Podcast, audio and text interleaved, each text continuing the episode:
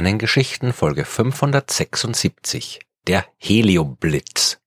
Heute geht's um den Helioblitz. Das klingt gefährlich und wenn man so will, ist es das auch, aber keine Sorge, niemand läuft Gefahr, von einem Helioblitz erwischt zu werden. Dort, wo der stattfindet, kommt kein Mensch jemals hin.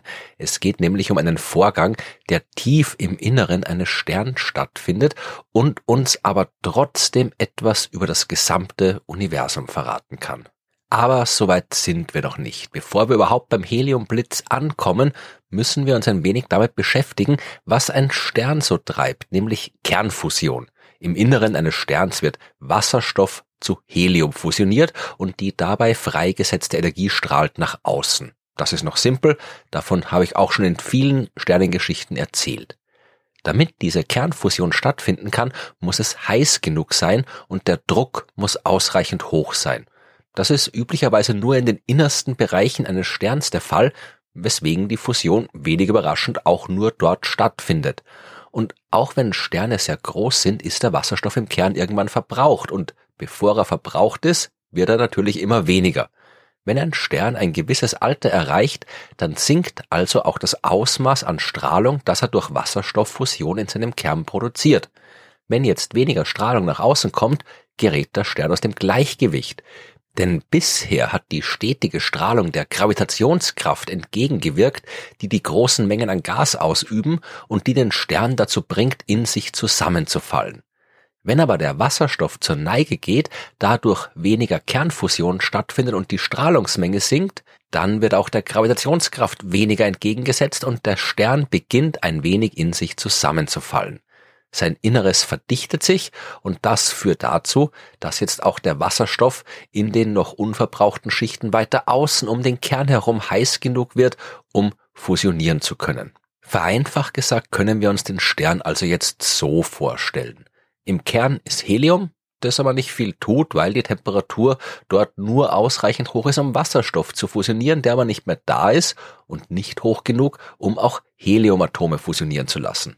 Um diesen Heliumkern herum sind Schichten aus Wasserstoff, der sehr wohl fusioniert und dabei jede Menge neues Helium produziert. Helium, das dann aber auch wieder nur rumliegt und nichts tut. Außer natürlich den Heliumkern immer dichter und dichter zu machen. Solange aus dem Kern keine Strahlung kommt, die durch Fusion erzeugt wird, kann er ja nicht anders, als unter seinem eigenen Gewicht in sich zusammenzufallen und genau das macht der Heliumkern. Irgendwann passiert aber etwas Besonderes. Der Kern entartet. Das klingt seltsam, aber mit Entartung ist ein quantenmechanisches Phänomen geweint. Es geht vor allem um das sogenannte Pauli-Prinzip, das ich aber jetzt nicht im Detail erklären will. Aber es besagt im Wesentlichen, dass zwei Teilchen, wie zum Beispiel zwei Elektronen, niemals einen identischen Quantenzustand haben können. Der Quantenzustand, der wird von den sogenannten Quantenzahlen bestimmt, aber auch das würde jetzt zu weit führen. Es geht eigentlich um die Energie, die die Teilchen haben können und die hängt zum Beispiel davon ab, wo genau sich die Elektronen in der Hülle eines Atoms befinden. In der Praxis heißt das alles Folgendes. Wenn die Dichte im Heliumkern immer weiter steigt, werden die Teilchen immer weiter zusammengequetscht, werden die Teilchen immer dichter zusammengequetscht. Eine der Haupterkenntnisse der Quantenmechanik ist aber nun gerade, dass Teilchen wie Elektronen nicht einfach irgendeinen Zustand haben können, sondern dass Eigenschaften wie die Energie, die sie haben können, quantisiert sind. Die können also nur bestimmte Zustände haben und dazwischen gibt's nichts. Insbesondere gibt es einen niedrigstmöglichen Zustand und niedriger geht nicht. Wenn die Materie im Kern also immer weiter zusammengedrückt wird, sind die Teilchen dort irgendwann so nahe aneinander gepackt, dass alle verfügbaren Energielevels besetzt sind. Das erzeugt eine Art von Druck, den sogenannten Entartungsdruck. Der wirkt jetzt der Gravitationskraft entgegen, aber dieser Druck hängt nicht, beziehungsweise so gut wie gar nicht von der Temperatur ab. Wenn der Kern noch weiter komprimiert wird, hat das kaum Einfluss auf die Bewegungsenergie der Teilchen. Es gibt, sehr vereinfacht gesagt, keine verfügbaren Energiezustände mehr. Die Teilchen haben eh schon die höchstmöglichen Energielevels erreicht und alle darunter auch besetzt. Mehr Energie ändert nichts mehr an der Dichte. Denn normalerweise ist es ja genau das, was passiert. Wenn man mehr Energie in einen Haufen Teilchen steckt, zum Beispiel indem man sie komprimiert und dadurch erwärmt, bewegen sie sich schneller und diese Bewegung übt einen Druck aus. Was man zum Beispiel gut daran sehen kann, dass die Luft sich in einer Luftmatratze ausdehnt, wenn sie in der prallen Sonne liegt und das macht die Matratze ebenfalls viel praller, als wenn die im Schatten liegen würde. Die entartete Materie im Heliumkern, die dehnt sich aber nicht aus, wenn sie heißer wird. Der Kern bleibt also dicht und weil von weiter außen immer neues Helium aus der Wasserstofffusion nachgeliefert wird, steigt die Temperatur immer weiter an. Irgendwann erreicht sie ungefähr 100 Millionen Grad und das ist der Zeitpunkt, an dem der Heliumblitz stattfindet.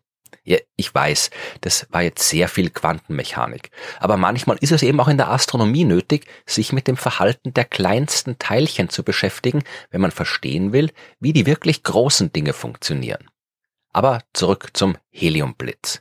Bei Temperaturen von mehr als 100 Millionen Grad können die Heliumatome endlich fusionieren. Die Temperatur im Kern steigt schlagartig enorm stark an, aber wie ich vorhin erklärt habe, an der Dichte ändert sich dadurch nichts. Je höher die Temperatur aber ist, desto effektiver kann das Helium fusionieren. Wir kriegen also einen sich selbst verstärkenden Prozess. Die Heliumfusion erhöht die Temperatur und die erhöhte Temperatur erhöht die Heliumfusion und so weiter.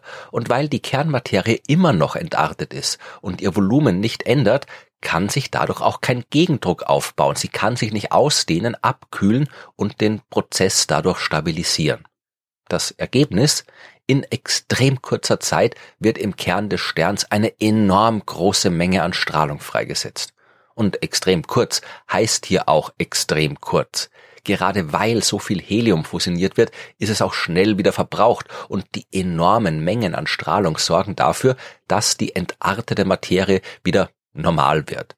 Das Ganze ist nach ein paar Minuten bis Stunden vorbei. Also jetzt nicht die komplette Phase der Heliumfusion. Die dauert viel länger. Die fängt jetzt quasi erst an. Erst nach dem Heliumblitz, da kann der Stern das restliche Helium, was er noch hat und das, was von der Wasserstofffusion in den äußeren Schichten nachgeliefert wird, erst jetzt kann der Stern das kontrolliert fusionieren. Erst jetzt stellt sich wieder ein Gleichgewicht aus Gravitationskraft und dem Druck der nach außen dringenden Strahlung ein. Und jetzt wollen natürlich alle gern wissen, wie so ein Heliumblitz aussieht, oder? Naja, er sieht leider gar nicht aus. Man kann davon tatsächlich nichts sehen. Fast die ganze Energie wird durch die Ausdehnung des Kerns aufgebraucht, sobald der Zustand der Entartung aufgehoben ist, und das, was übrig bleibt, wird von den weiter außen liegenden Schichten des Sterns absorbiert.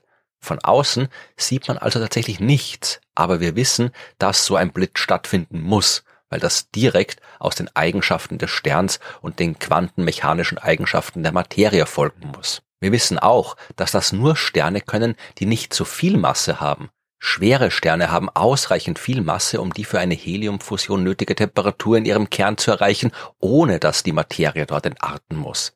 Da fängt also einfach die Heliumfusion an, ohne Heliumblitz. Und bei Sternen, die zu wenig Masse haben, da wird's nie heiß genug für eine Heliumfusion. Nur bei einer Masse, die circa zwischen der halben und der zweieinhalbfachen Sonnenmasse liegt, kriegt man einen Heliumblitz, was gleichzeitig auch bedeutet, dass unsere Sonne genau so ein blitzender Stern sein wird. Aber erst weit in der Zukunft. Diese Phase erreicht sie erst in fünf bis sechs Milliarden Jahren. Der Heliumblitz ist aber nicht nur eine spannende Phase in der Entwicklung eines Sterns, der ist auch recht praktisch. So ein Heliumblitz passiert ja immer unter den gleichen Bedingungen. Das liegt an der ganzen Quantenmechanik, von der wir vorhin gesprochen haben. Das heißt, die Sterne, die so einen Blitz durchlaufen, tun das alle auch mehr oder weniger zum selben Zeitpunkt ihrer Entwicklung und haben deswegen auch eine mehr oder weniger identische Helligkeit. Zumindest wenn man sie im Infrarotlicht betrachtet, aber jetzt sind wir eigentlich schon bei einem ganz anderen Phänomen angelangt. Das nennt sich die Spitze des roten Riesenastes oder auf Englisch Tip of the Red Giant Branch und ist ein Thema für eine andere Folge der Sternengeschichten aber nur kurz, genau weil Sterne in ihrer Entwicklung zum Zeitpunkt des Heliumblitzes circa gleich hell sind und weil nach dem Heliumblitz mit der stabilen Heliumfusion eine grundlegend andere Phase in ihrer Entwicklung stattfindet, kann man das nutzen, um ihre Entfernung zu bestimmen. Man muss dazu nur einen Haufen Sterne beobachten, die alle mehr oder weniger gleich weit von uns entfernt sind, also zum Beispiel Teil von einem Kugelsternhaufen oder einer anderen Galaxie sind. Wenn ich dann deren Temperatur und Leuchtkraft bestimme, kann ich daraus erkennen, in welcher Phase ihrer Entwicklung sie sich gerade befinden und die heraussuchen, die gerade mit der Heliumfusion begonnen haben. Und weil wir wissen, wie hell sie zum Zeitpunkt des kurz davor stattgefundenen Heliumblitzes gewesen sind, können wir diese Helligkeit mit der vergleichen, die wir tatsächlich beobachten und die umso geringer sein wird, je weiter der Stern von uns entfernt ist. Anders gesagt, Dank des Heliumblitzes wissen wir, wie hell der Stern sein sollte. Weil er aber in einer bestimmten Entfernung von uns ist, erscheint er uns weniger hell und aus dem Ausmaß dieser Abschwächung kann man direkt die Entfernung berechnen. Das, was eigentlich unsichtbar im inneren Kern eines Sterns stattfindet, erlaubt es uns also herauszufinden, wie weit Galaxien von uns entfernt sind. Und da soll noch mal jemand sagen, die Astronomie wäre keine kreative Wissenschaft.